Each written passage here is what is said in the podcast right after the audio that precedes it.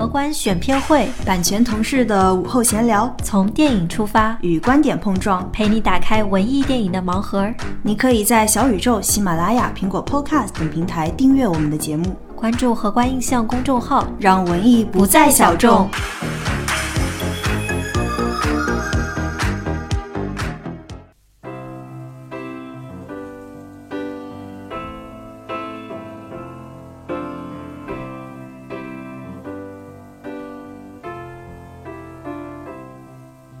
When I find myself in times of trouble, Mother Mary comes to me, speaking words of wisdom, let it be. 各位听众朋友们，大家好，欢迎回到荷官选片会的新一期节目，我是主播 Flo。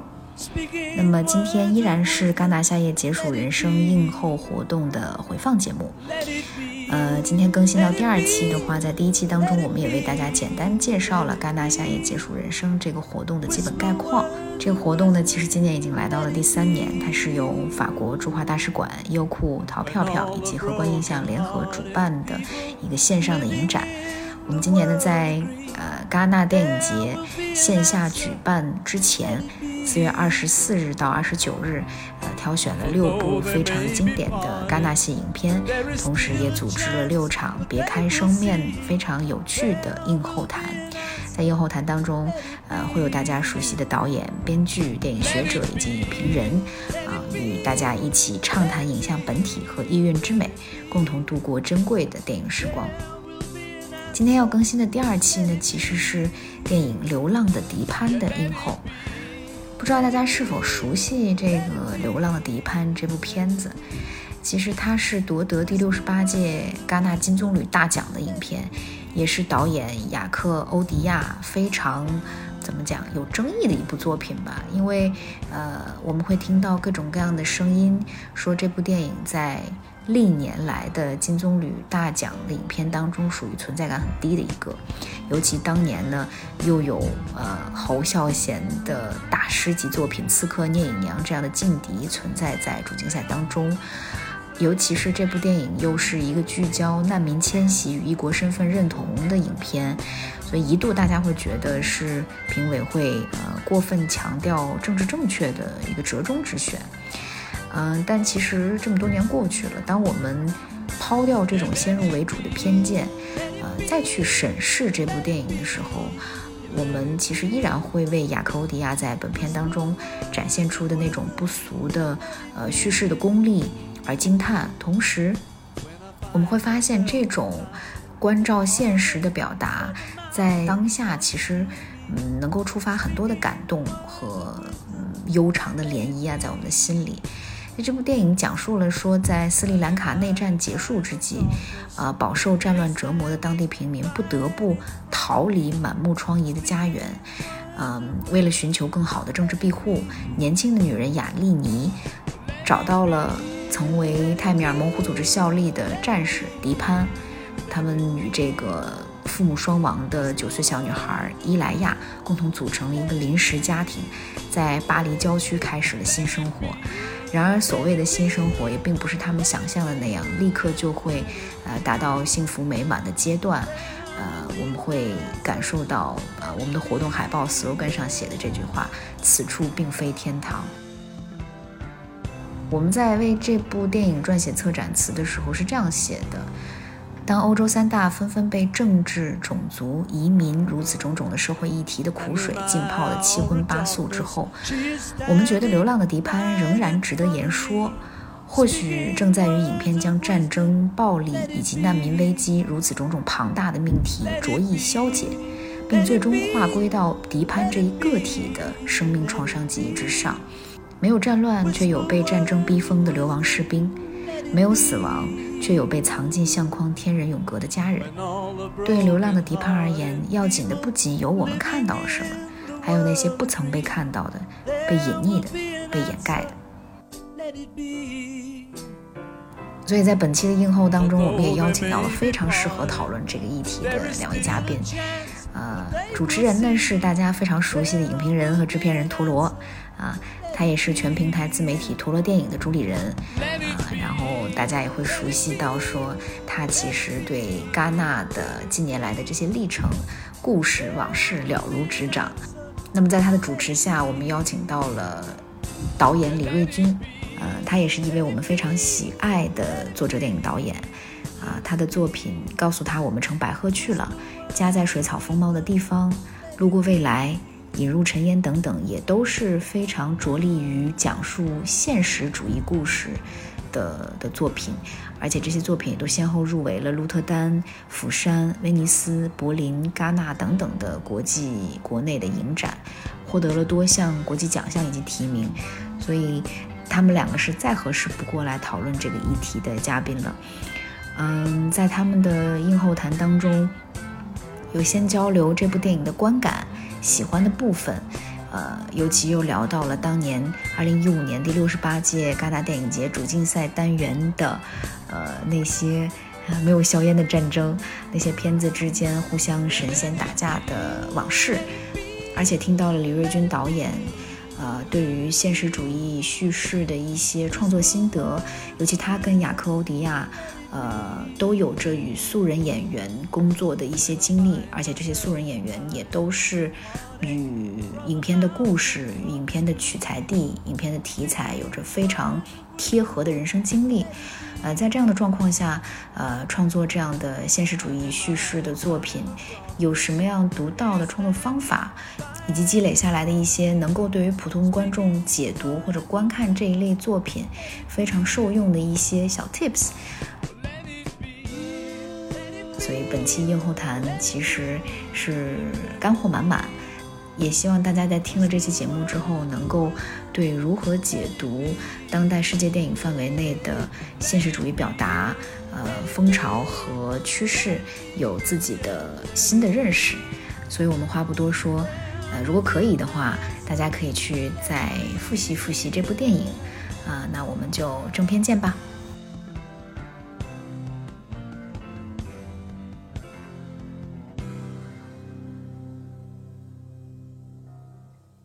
大家好，我是陀螺，欢迎大家嗯来参加这个由第法国驻华大使馆、优酷淘票票和观印象联合主办的第三届。戛纳夏夜解暑人生线上展映活动的这么一个展，嗯，映映后交流啊，嗯，刚刚我们看到的电影呢是呃欧迪亚导演，法国导演欧迪亚，呃拿到金棕榈的《流浪的迪潘》，然后今天呢在这场映后呢，我们邀请到了非常著名的嗯导演李瑞军，嗯，之前告诉他们我乘白鹤去了，以及家在风水草丰茂的地方。还有路过未来都是嗯很多影迷们大家都肯看过的电影，包括今年呃李维军导演的新作《引入陈妍》也入选了柏林电影节主竞赛单元。那我们现在就让李瑞军导演来跟大家 say 一个 hello 吧。呃，大家好，然后很高兴能在这样的一个方式跟大家做一个关于呃这部电影的映后交流啊。好，嗯，我首先想要问一下李瑞军导演啊，就是。呃，刚刚是您第一次看《流浪地潘》吗？还是这其实已经不只是第一次了？呃，我应该是第三次吧。第三次看了，那您觉得这个片子怎么样？您能有一个比较整体的一个感想？嗯，其实我我还挺喜欢的，我就觉得，嗯，导演的剧作一直都很厉害。啊，我觉得就是他在剧本上，而且就是，呃，整部电影其实包括拍摄手法一直延续了他前面的几部电影的一些一些呃常态的一些他习惯的方式吧。比如说，呃，我们很少会在一个电影里面，比如说有经常会有特别安静的，比如说固定镜头的呈现，也会有一些借助辅助器材的，比比如说呃，比如说轨道的一些轻微的移动啊什么的。同时呢，还有好好些镜头是其实是手持或者肩扛的方式去拍的，只是它的手持和肩扛的幅度晃动的幅度没有那么大啊。嗯，而且呢，导演一贯还会经常会喜欢在 他的影片里面有一些比较超现实的部分，然后呢会辅助于用升格的方式去去拍摄，呃这些段落，呃动动物的段落啊。你比如说像。呃，这部电影里面其实大象对应着是迪潘他们的信仰象鼻神，对吧？然后呢，其实在他的前作里面，包括呃《预言者》里面的鹿啊，啊这样的方式啊，其实都呃是是他常用的一些一些手法，但是呢，他会把这些不同的这种拍摄的手法，然后在一个片子里面去呈现，然后呢，而且让你觉得他嗯都融合的很好，而且他一直以来 在他们的他的前作里面都这样做的。啊，我觉得这个其实是非常非常特别的一种一种方式，呃，我觉得就是。哎，李维军导演这边好像有点有点卡啊，好的，没事，我们先等一下李维军导演吧。呃，我先我先聊一下我自己的看法吧。呃，因为其实当时我记得在戛纳电影节看完《流浪的迪潘》的时候呢，呃，当时没有想到他会拿到金棕榈大奖啊，因为他其实是虽然是一个难民题材，但其实算是一个比较黑帮的，然后有些类型元素的这么一个片子。然后当时的呃评审团的主席，我记得是科恩兄弟吧。呃，但是当然当时还是挺意外的，就是因为欧迪亚，嗯，他，我个人觉得他之前可能会有一些更好一点的、更优秀一点的作品，包括，嗯，不知道大家有没有看过他之前的《预言家》，呃，是拿到了戛纳电影节的评委会大奖，然后包括后来和马良戈迪亚合作的《秀与谷》，呃，我觉得其实也是一部非常动人的作品。那到这个流量的地潘呢？其实我觉得它的议题其实是比较先行的，是一个呃关注社会问题、一个难民问题的这么一个片子。当然也有嗯种族，然后还比较常用的一些呃种族的问题啊，或怎么样，都会放在这个电影里面。大家用了很多嗯黑帮的手段，其实嗯欧电了解欧迪亚电影的观众可能也都知道啊，以前的电影里面也经常会出现黑帮元素。然后在这个片子你们可以看到最后有一段黑帮的火拼的 那个段落，我觉得就特拍的特别精彩。当然这个片子我还是说回刚刚那句话，当时拿到金棕榈还是挺意外的，呃，因为呃那个当年童年的时候也有很多很不错的呃主竞赛的。呃，当年有很多不错的片子吧，比如像嗯侯孝贤导演的嗯《刺客聂隐娘》，呃，还有包括和之后大家可能会在后后两天会看到的《龙虾》，然后都是童年的嗯特别优秀的作品，但是最后给了《流浪的迪潘》，呃，我觉得不算是特别的不好，给的不好，而是我觉得意外。当然，我觉得如果有。科恩兄弟他们本身就是类型片做类型片出身的，然后自己也很喜欢类型片，所以给最后给了这个片子，然后再加上难民题材什么的，我觉得也无可厚非。呃，欧迪亚的其实他在这部片拍完这部片子之后呢，他拿到金棕榈，然后他就扬言说自己呃再也不要回 那电影节主竞赛单元了，所以他下一步呢就是呃他想要去。呃，试一下好莱坞的那条路线，所以后来就去拍了，呃，希斯特斯兄弟啊，呃，是呃，就是找好莱坞那边的明星演的。然后当时本来想去冲奥的，然后那个片子后来是去了威尼斯的电影节，然后结果后来就冲奥失败了，就是个哑炮。然后结果最后后欧迪亚没有办法，最后还是回到了戛纳的怀抱，就回到自己国家这个电影节，戛纳电影节。呃，于是呃，就去年吧，去年他拍的新作叫呃。哎，叫什么？叫《奥林匹亚街区》，然后是一部比较特别的，对他来说比较特别的电影吧，有点小清新的一个爱情，然后讲当下现代年轻人、都市年轻人的这么一个爱情情感生活的这么一个作品。呃，叫《奥林匹亚街区》，然后嗯，这个片子呢，就是重回了戛纳电影节主竞赛，呃，但是评价也比。较一般，所以我觉得，嗯，《流浪地潘》，嗯，不管对于戛纳电影节金棕榈来说的话，还是对于，呃，那个，呃，他自己的作品来说的话，我觉得其实都是比较有代表性的。就像刚刚其实，嗯，李维军导演有提到啊，嗯，它里面用了很多元素，嗯，在之前其实都有都有用到。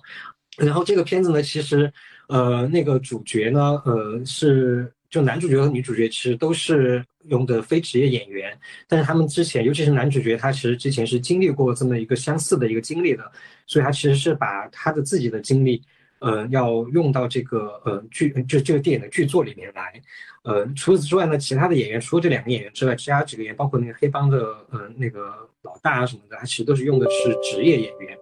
那其实这一块儿，我们其实一会一会儿一会儿也可以和李维军导演聊一聊，因为李维军导演，嗯，他在自己的作品里面，比如说像他之前的，嗯，家在水草丰茂的地方什么的，他这几部片子他都是用的是非职业演员。但是他的新作里面，就是这次入选戛呃柏林电影节主竞赛单元的《引入尘烟》，嗯，他用了呃非职业演员和职业演员就是同时运用，其实是和呃欧迪亚这部片子是比较相似的，所以一会儿我们也可以和李维军聊导演聊一下，就是怎么样去同时在片场和嗯职业演员和非职业演员一起来工作。然后除此之外呢，其实呃，在欧迪亚这部作品里面，其实也看到很多可以和李维军导演的新作《引入尘烟》相似的地方。可能很多影迷朋友们还没有看过李维军导演的《引入尘烟》，然后我之前呢是有幸啊，呃，有在柏林电影节有看到这个片子。然后呃，就是《引入尘烟》其实和呃《流浪迪潘》嗯还有挺多相似的地方，因为在《流浪迪潘》里面，我们可以看到呃他们。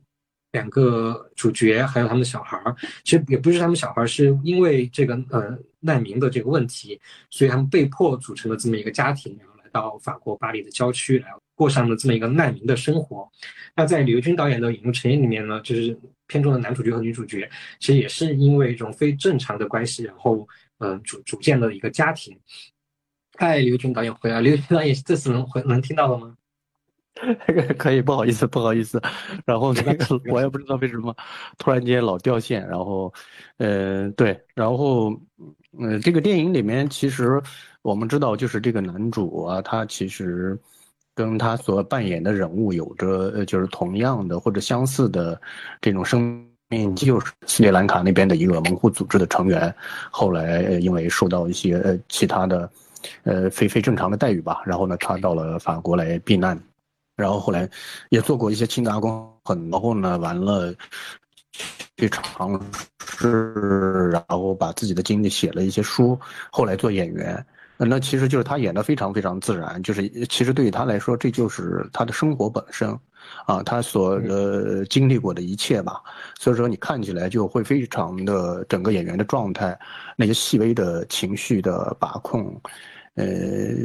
就是我觉得就是可能呃这个角色对于一个。呃，职业演员来说，其实也挺难的，就是你要去演把那个，呃，人物内心的那种强大的、曾经遭受过的那些创伤，呃，用冷静的或者克制的，呃，表演由内而外的散发出来。如果不是他有这样的一个经历，就是能演到这个程度，其实真的挺难的。嗯，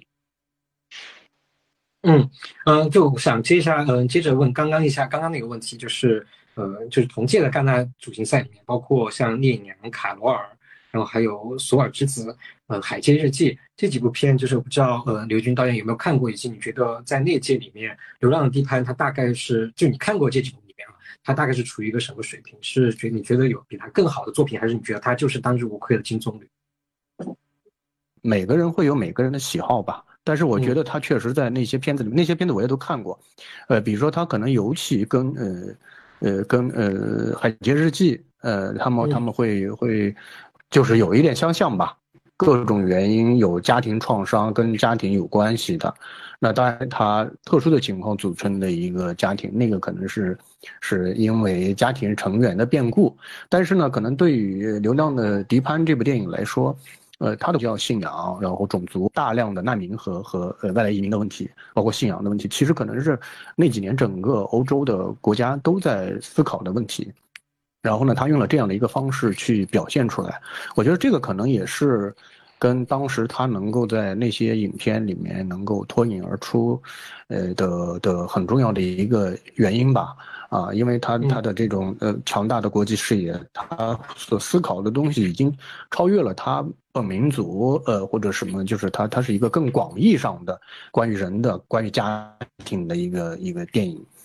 对于导演来讲，就是他一直保持了他以往的高水准的一个一个制作。我觉得其实呃他得到金棕榈也不意外吧。嗯嗯。嗯，对我也这么觉得。就刚刚其实我有跟观众朋友们聊到啊，就是说，呃，其实这个片子里面的这两个人物，包括欧迪亚以往的作品，嗯，其实和李维军导演的创作其实是有某种相似之处的。就是你的作品里面其实都去去关注在这样的一个时代大洪流里面，或者是在这么一个很大的一个社会背景里面的这些很平凡的小人物的故事。然后，所以我想问一下刘军导演，就是一般导演们在创作这样的人物，这种平凡的真很真实的小人物的时候，面临的最大的挑战是什么？让这些人物贴近生活。所以呢，就是可能对于导演来讲，就是创作一些这样的人物来说，首先你得你得了解这些人物，你得去去，呃，设身处地的去了解，就是是而且是全方位的，否则的话，其实你没有办法在电影里面去真实的展现。呃，展现这些人物，因为它更多的是基于现实和基于生活，而而不是基于想象。因为它跟类型电影的创作可能呃很大的不同，就是它可能更多的要基于真实、基于现实的逻辑去创作，而不是基于想象的，就是那个想象的空间可能会变小。那所以说呢，就是它它是另外的一个一个维度的创作。那另外一个层面，其实从制作的角度来讲。就如何你选选择一个对的演员，是尤为重要的。他能不能帮你去呈现出来，你塑造的这个角色，让观众通过这个演员的表演，嗯，然后去感受到这一切的真实性。这个其实也也是很重要的。对，嗯，然后呃，我还注意到，就是因为刚刚我又跟大家提到，就是关于嗯整个这个片子的故事层面，它其实在讲的是嗯这么两个人或者一家人，但它并不是真正的一家人，而是因为这个。呃，逃难的这个原因，被迫组建成了一家人。呃，包括李玉军导演的呃这个新作里面，《引入尘烟》里面的两位主角，他们其实也是某种意义上被迫组成了一个家庭。然后还包括我们后来在呃另外一部金棕榈电影《小偷家族》里面，我们也看到了这样的一个情节的一个设计。呃，就我想问一下李玉军导演，就是为什么你会觉得就是大家开始这那么多创作者都开始想要在这样的一个所谓的非常规的家庭里面去挖掘所谓的人性的一些。呃，温暖的东西。呃，我们更多的人可能往往会把目光放在一个所谓的正常的家庭里面去，但是，那构成家庭的一个缘由其实是很复杂的啊。然后呢，其实还有很多是，呃，非我们理解范围之内，或者是我们的视野或者我们的。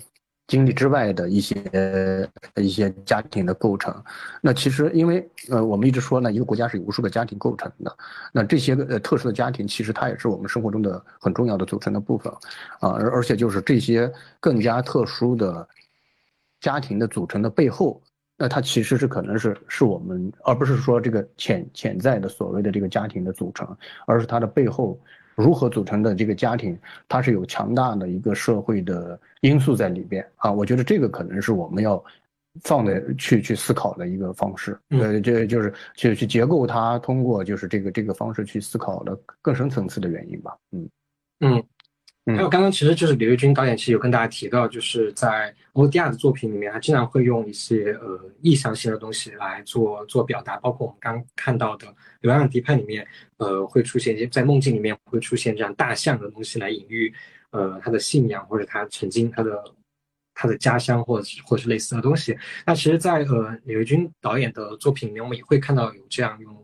动物来做隐喻、来做表达了。然后我想问一下，呃，刘军导演，就是其实我们在看到很多青年导演的作品里面的时候，嗯，大家都会愿意或者是会有这种倾向啊，会采用这些呃物件或者是像这样的动物来做一些隐喻上的表达。但这样的东西其实有些时候是双刃剑。就您觉得，呃，去采用这种隐喻来表达的时候，它的好处和它的陷阱在于什么地方？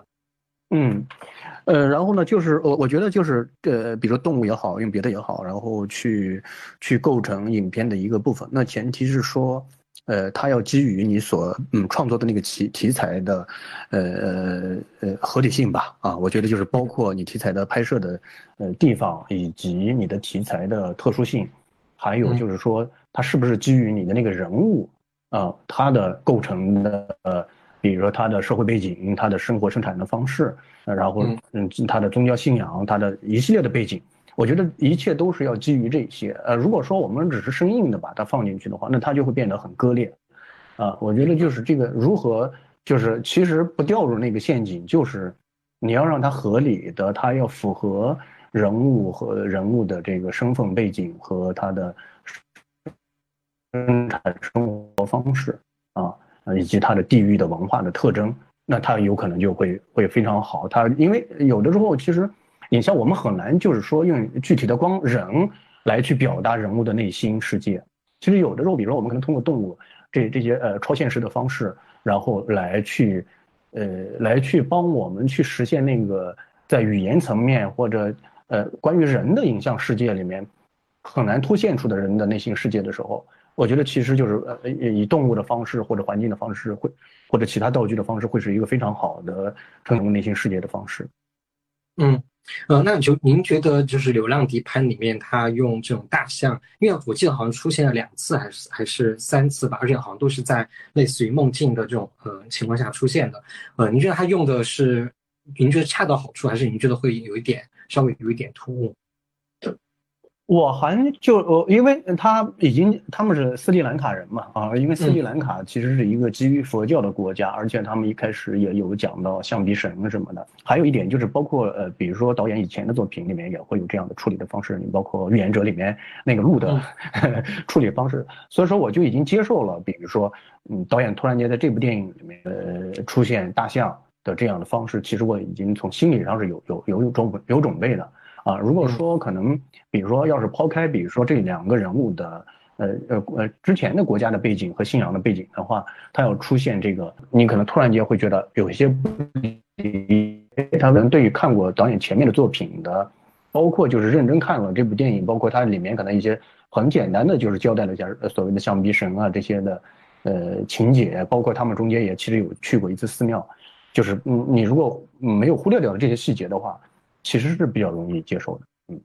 嗯，那呃，因为刚刚导演其实有提到，就是像《预言者》和《欧迪亚其他几部作品，嗯，这种横向比较的话，您觉得呃，《流浪地潘》对于欧迪亚来说，你觉得是他作品里面 处于一个什么级别的一个发一次发挥呢？哦，然后呢，我觉得就是可能，呃，欧迪亚导演前面的作，就是他的作品都很好看，就是刚刚才我讲，就是他的。他的剧作很厉害啊，然后呢，他的这可能也是跟他的 家庭构成有关系。他出生在一个电影世家，呃，所以说他的剧本都每次都会写得很好啊，包括轻微的这个类型化的呃类类型片的元素在里边。你尤其是比如说可能像像像这个预言者什么的，但是这一部呢，就相对于以往的电影里面，他的所谓的这个呃情节剧的部分其实是变弱了啊，就是说他的。呃，而且那个类型化的元素也其实是变弱了，更基于这个人物的困境，呃，更更偏向一个呃呃现实主义的手法吧，啊方式，然后就是没有像前面的那几部电影的那么强烈的，呃类型化的处理的方式啊，包括那个情节剧情节剧的处理的方式，呃这一部电影稍稍好一些，但是呢，呃另外一点就是这部电影可能跟以往的电影呃。那他们共同的地方就是导演一贯一以贯之的，他会呃赋予这些悲剧性的人物在结束的时候赋予他们一个比较理想的生活状态吧。嗯啊，这这是这是导演的呃前几部作品的一以贯之的一个一个呃一个处置方式，嗯，包括前面呃我心遗忘的节奏啊，呃好多其实他都是这样处置的。结束的时候他会是结尾是一个。呃，一百八十度的一个大大大急转弯，然后呢，给了他们一个呃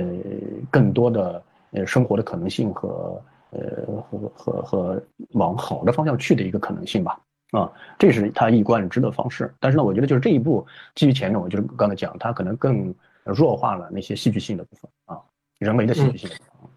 对，因为其实刚刚刘军导演有提到关于这个片子的结局啊，就是可能刚刚看了《流浪地潘》的很多影迷朋友们，呃，可能也会现在在迟疑，就说，哎，这个结局到底是怎么样？因为，呃，我记得当时在戛纳首映之后，包括后来在国内很多影迷朋友们看到这个片子之后呢，大家其实对这个结局是大家都争论很有很大争议，就很有很多观众朋友会、影迷朋友会觉得说啊，好突兀啊，怎么前面一直其实是一个朝朝朝下走的一个感觉很绝望的这么一个。呃，一个处境对于主角们来说，但是突然最后来了一个特别光明的，然后特别好的一个结局。但也有朋友会解读说，哎，这是不是一个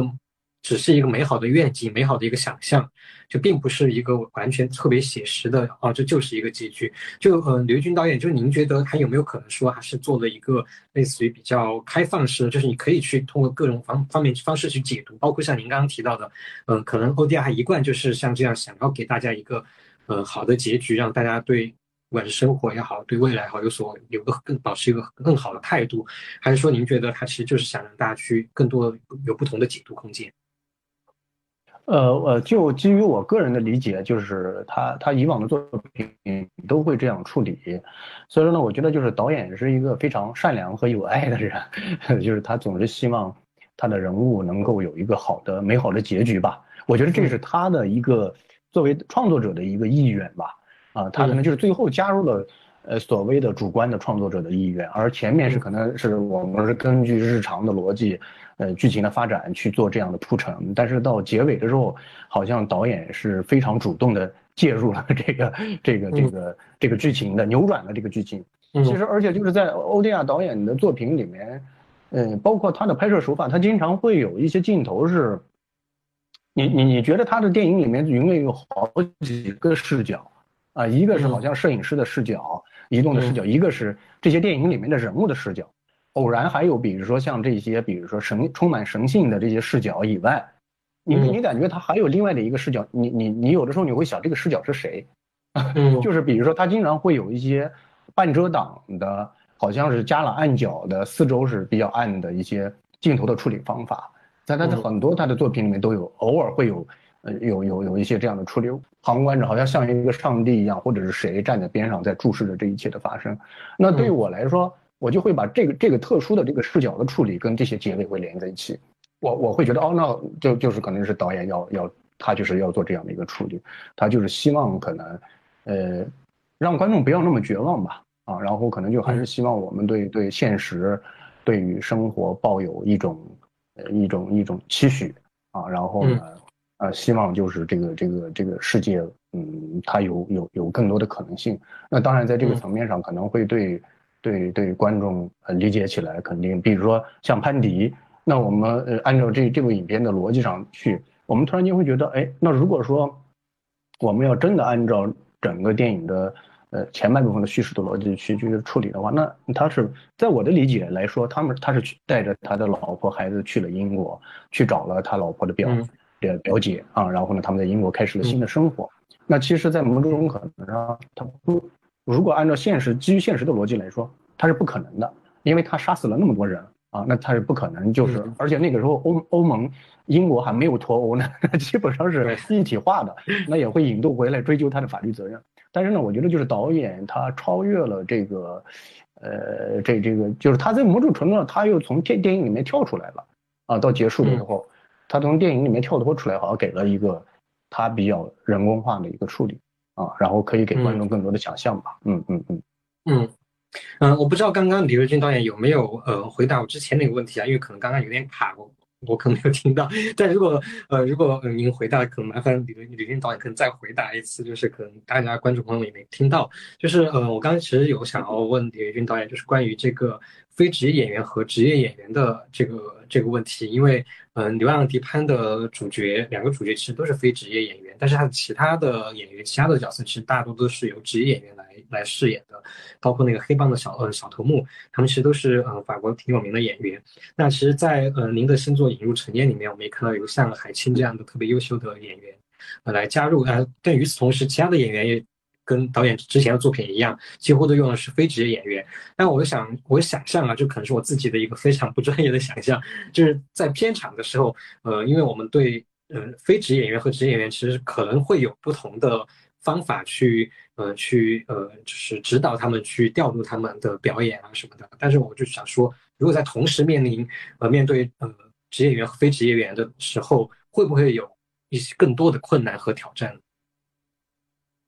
嗯，会有会有，嗯，因为就是，比如说职业演员跟职业演员会有一套适合他们的工作方法，非职业演员和非职业演员在一起工作，他们会更更更放松吧，啊，因为他觉得都是一样的。但是你让非职业演员去跟职业演员去工作，呃，一开始非职业演员是不自信的，他会觉得哦，他是他是职业演员，我我可能会演的不好，会会是不是会在他面前丢脸什么的。所以说，非职业演员会有很多顾虑，啊，非职业演员会有很多顾虑，他他会缺乏自信。所以说，嗯，这个时候导演需要做的就是调动非职业演员的这种，就是要鼓励他啊，建立这种自信。然后，呃，但是非职业的演员的好处就是说，他对拍摄地，他对他对呃呃生人物生活本身生活的环境啊什么，呃和周边的，比如说大部分的基于非职业演员的这些。人在一起，他们是他们是非常熟悉的，他会很自如，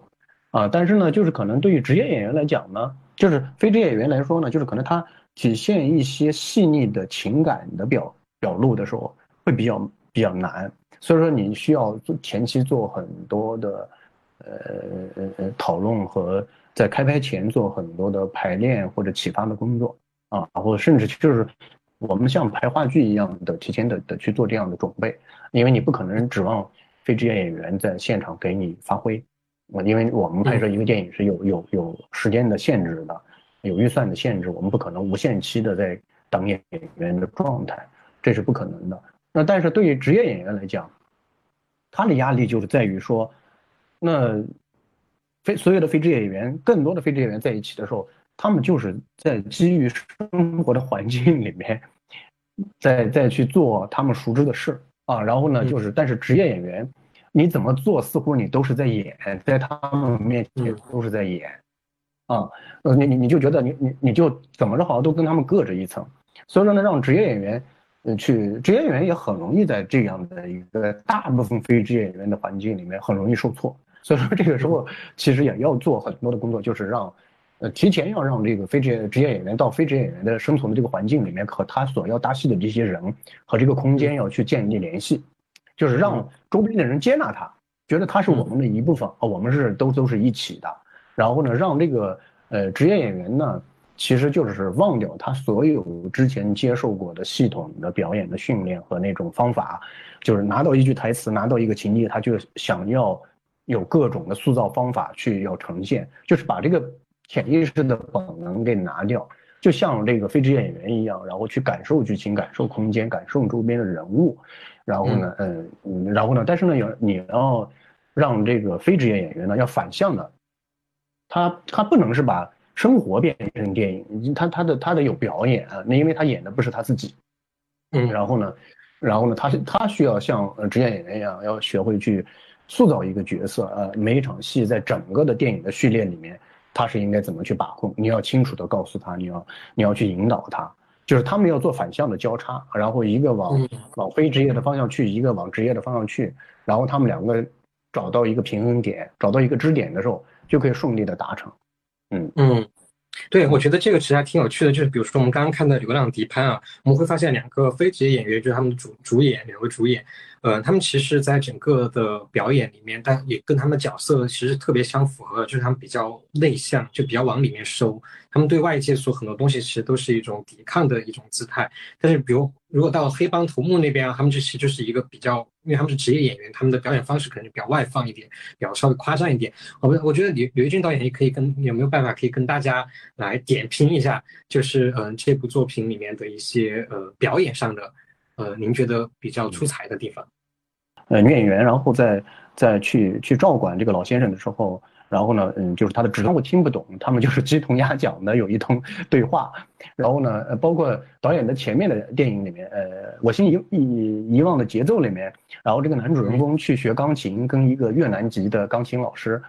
也是他们两个就是一个说的越南话，一个说的法语，然后他们有这样的交流。其实像呃像像像这个呃像这些戏，其实挺就是演员是知道的啊，演员是知道我是在表演的，但是你又表演的像是妙。啊，包括这个女演员，比如说她有一次，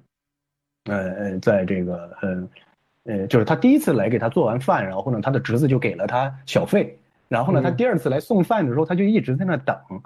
然后其实她她她想着可能会不会再给她给她这个小费，然后呢，这个男主人公就问她说：“你你是喜欢看足球吗？” 说不，然后呢就让她坐下，甚至微妙到说：“你是不是觉得这个女演员？”他嗯，他是不是对这个男的有有某种欲望上的企图？他没有坐在边上的椅子上，他是坐在了他的沙发的那个靠背上，就是他想试图跟他要发生一个关系，这个纽带关系他没有切断。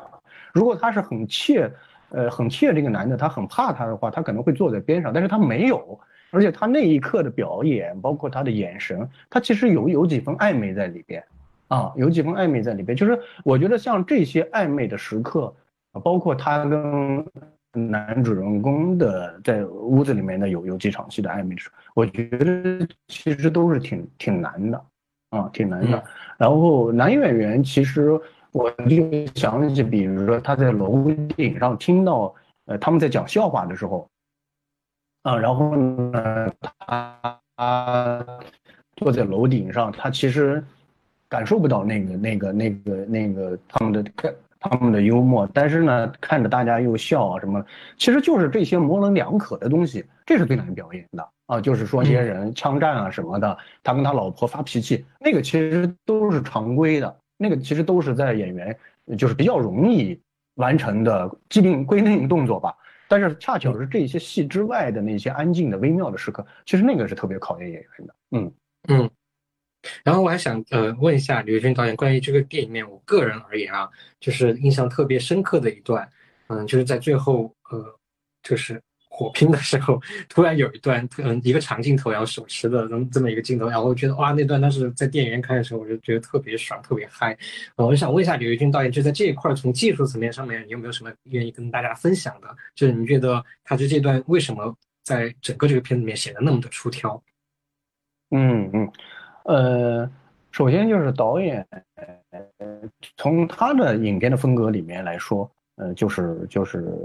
跟他以往的作品里面都会有这样的处理，但是在这个里边，就是说那是一段比较长的镜头吧。他其实，在单个作品里面很少有有那么长的镜头，然后再去处理那样的一场戏。呃，然后其实是在他的这个单部作品里面是比较少的，这个序列里面。啊，我们之前就还有看到一个长的镜头，就是说这个男主人公拎着所有的器具去干活，然后有一个航拍越过楼顶，那就算是比较长的了。啊，然后呢，的就是后面的这个是就是这两个是相对来说呼应，就是比较长的吧。然后他在楼道里面甚至去一个一个打死那些人的时候，然后里面全是烟雾，而且其实我们基本上也看不清楚，基本上是这个人的脚，我们看到是他的腿和脚。我们并没有看到他的脸，甚至我们没有看到那些被杀死的人的脸，包括搏斗什么的。其实我们都在浓烟里面，只是看到人的下半身。就这个处理非常特殊啊，非常非常特殊。就是在这样的一个情况里面，其实。嗯，我们按照常规的处理方式，我们一定是会给到人的脸，甚至那些枪火的那些，清楚的看到那些被被处处置的人，他们惊恐的表表情，烧着呃，甚至搏斗的场面什么。但是导演没有，导演一直是跟着这个人的脚步。然后呢，我是觉得可能基于这个人物他曾经的背景，就是他呃在做这件事情的时候，其实他在这个区域生活，他已经做好了足够的心理准备。所以说他是比较比较比较从容不迫的，好去做这件事情，已经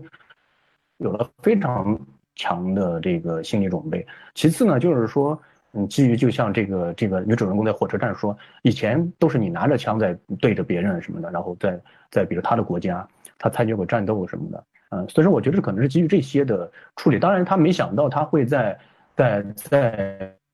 这样的一个国家里面又。经历了一个硝烟的时刻，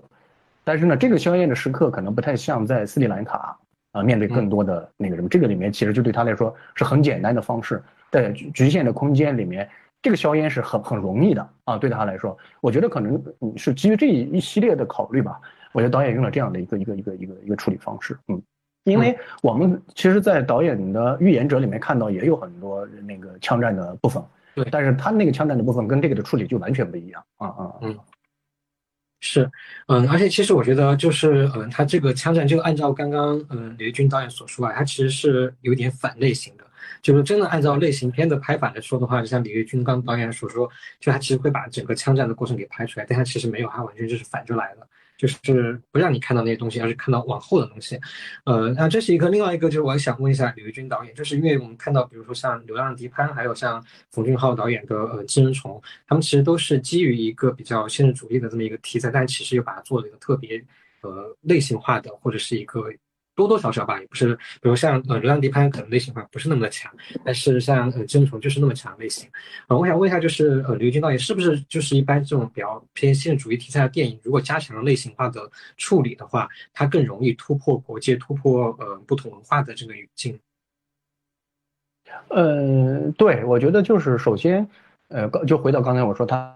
电影都很很好看的原因就是，呃，他把所有的题材做了一些类型化的处理。啊，包括它的拍摄，然后它的剧作的结构的处理，它都是其实是做了类型化的处理。呃，它虽然可能没有像像比如说，呃，它可能要比比小偷家族更类型化一点，介介乎于小偷家族和和和寄生虫之间的一个状态。啊，然后呢，就是《寄生虫》是一个比较呃比较类类型化的处理啊，呃，所以说，但是这部电影其实在导演的序列里面已经是类型化比较弱的类型化处理比较弱的一步了，是的，呃，然后呃，确实是他用类型化的方式更容易让普通的观众进入这个电影吧，嗯嗯。哎，那我就想问一下一个题外话，就是李月军导演有没有 想过 去做一个更类型化的一个片子？嗯，我曾经有有过一个剧本，也有有有想过说，哎，那在基于在，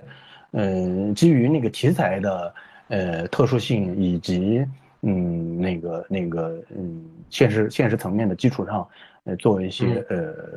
做一些这个这个新的尝试的可能，但是。呃，我觉得就是这种新的尝试的可能也是基于说是题材，啊，是不是那个题材适合做这种呃类型化的处理啊？因为不是所有的这种偏现实主义题材的呃文本都适合做类型化的处理啊。呃，你比如说像加在水草丰茂的地方就没法做类型化的处理，对 对。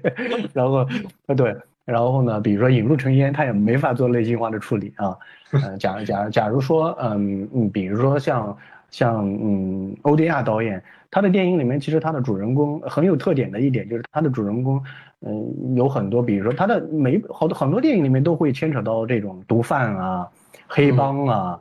对吧？还有比如说呃，监狱啊，啊，甚至就是说，比如说像我心遗忘的节奏，它它虽然是一个防戒，然后呢，但是呢，它又带有一定的黑社会性质的这样的一个一个一个情况。其实他他的这些人物的构成是适合去做这一些，而且他的电影基几乎都是基于城市，然后呢，不同的阶层不同的阶层之间，所以说他很容易做这种类型化的嫁接。啊，假如说可能像我的那些发生在农村的那些电影，其实它都是太基于又太基于生活和日常，它可能反而不太适合啊。假如说换一个人物，比如说呃，其中有一个人物，比如说他是他是有过一个。犯罪前科，或者他曾经是跟某个家庭在农村里面产生过仇恨的，那那他可能这个剧情就很容易会有一个类型化的处理的可能性。我觉得这个未来还是取决于呃那个那个那个剧作的题材吧，嗯，故事本身，嗯，明白。然后呃，最后我想问一下吕军导演对金棕榈的这个头衔怎么看？就是因为很多朋友会觉得说，哎，是不是？真的要得到一个金棕榈的认可，你才是一个是一个就是一个最高的一个目标，还是您觉得说其实这也是一个很主观的东西，就是你得不得，其实也也不是一个那么大的那么大回事儿。嗯，对，戛纳呢，它就是仪式感，在三大里面仪式感是最强的，相对于柏林和威尼斯来说，戛纳电影节的那个仪式感是非常非常强的。首映的时候，所有的人必须要穿礼服打领结，然后，然后在你的电影开幕。呃，这个放的放之前，呃，那个戛纳的电影宫里面的那个大屏上，好像就是一个台阶，就是一个通向，在天上有一个台阶，一个一个的台阶，感觉是你要要通向一个电影的圣殿一样。就这些仪式感已经做得很足，呃，尤其是最后的这个颁奖，然后呢，呃，拍照啊，这这一系列的活动吧，呃，因为我是在一七年路过未来。就是那年是七十周年的时候吧，嗯，然后呢，就是呃，戛纳就邀邀请了很多以往的金棕榈啊、双金棕榈俱乐部的一些导演去，然后呢，有一个 party 就见到了那些，嗯，那些大神们都坐在那儿的时候，然后呃，包括那年是方形得了。得了金棕榈，我在现场，因为，呃，正好路过未来跟方形都是最后一批名单进去的啊，然后惊惊喜片单里面进去的，最后导演就我就记得他越过那个座位，直接就没有嗯通过台阶跑上那个呃那个领奖台，而是直接跳上去了，跳上去，然后拿到奖杯杯，然后在现场在那儿跑跑圈什么的。啊，你看到的时候确实是会，会觉得那个呃，因为可能就是金棕榈确实对于大家来说，觉得好像呃，戛纳那就是一个艺术电影的殿堂，那就是一个好像你拿到金棕榈那就是一个王冠一样。但是实际上呢，嗯，评奖总是会有各种偶然吧，啊，就是说，因为可能比如说我老说，可能比如说我们会对于一个创作者来说。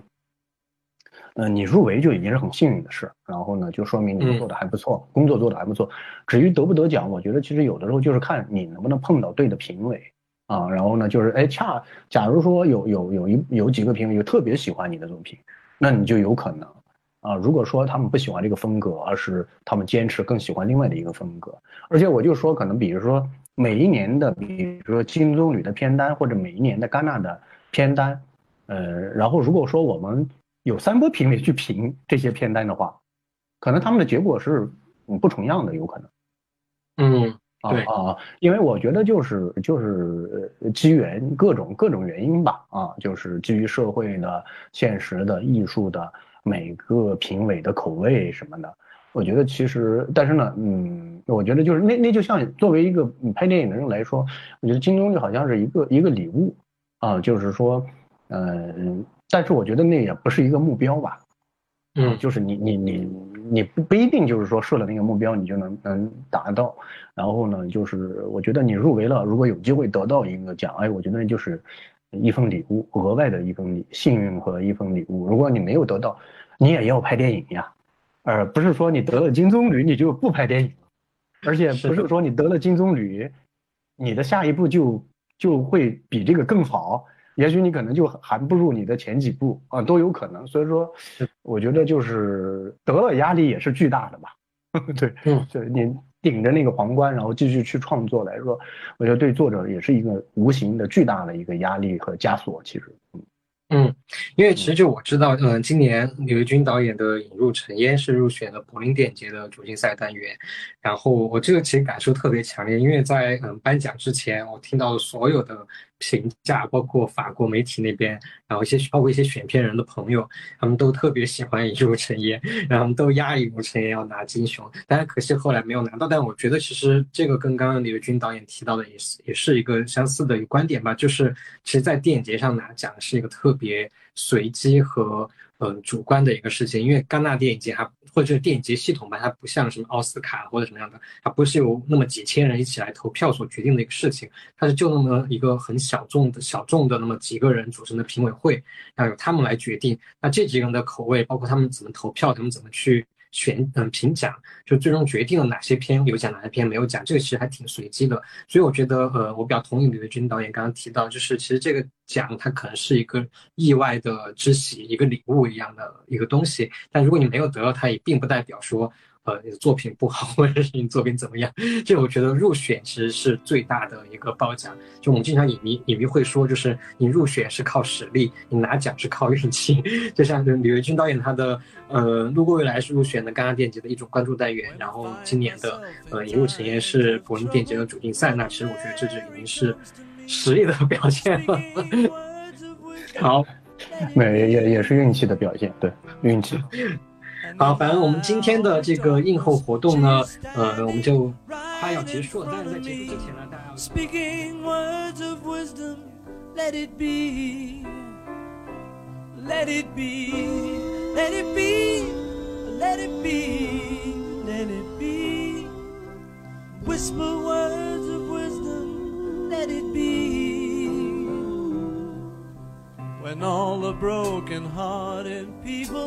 living in the world agree. There will be an answer let it be. For though there may be parting, there is still a chance but they will see. There will be an answer let it be. Let it be.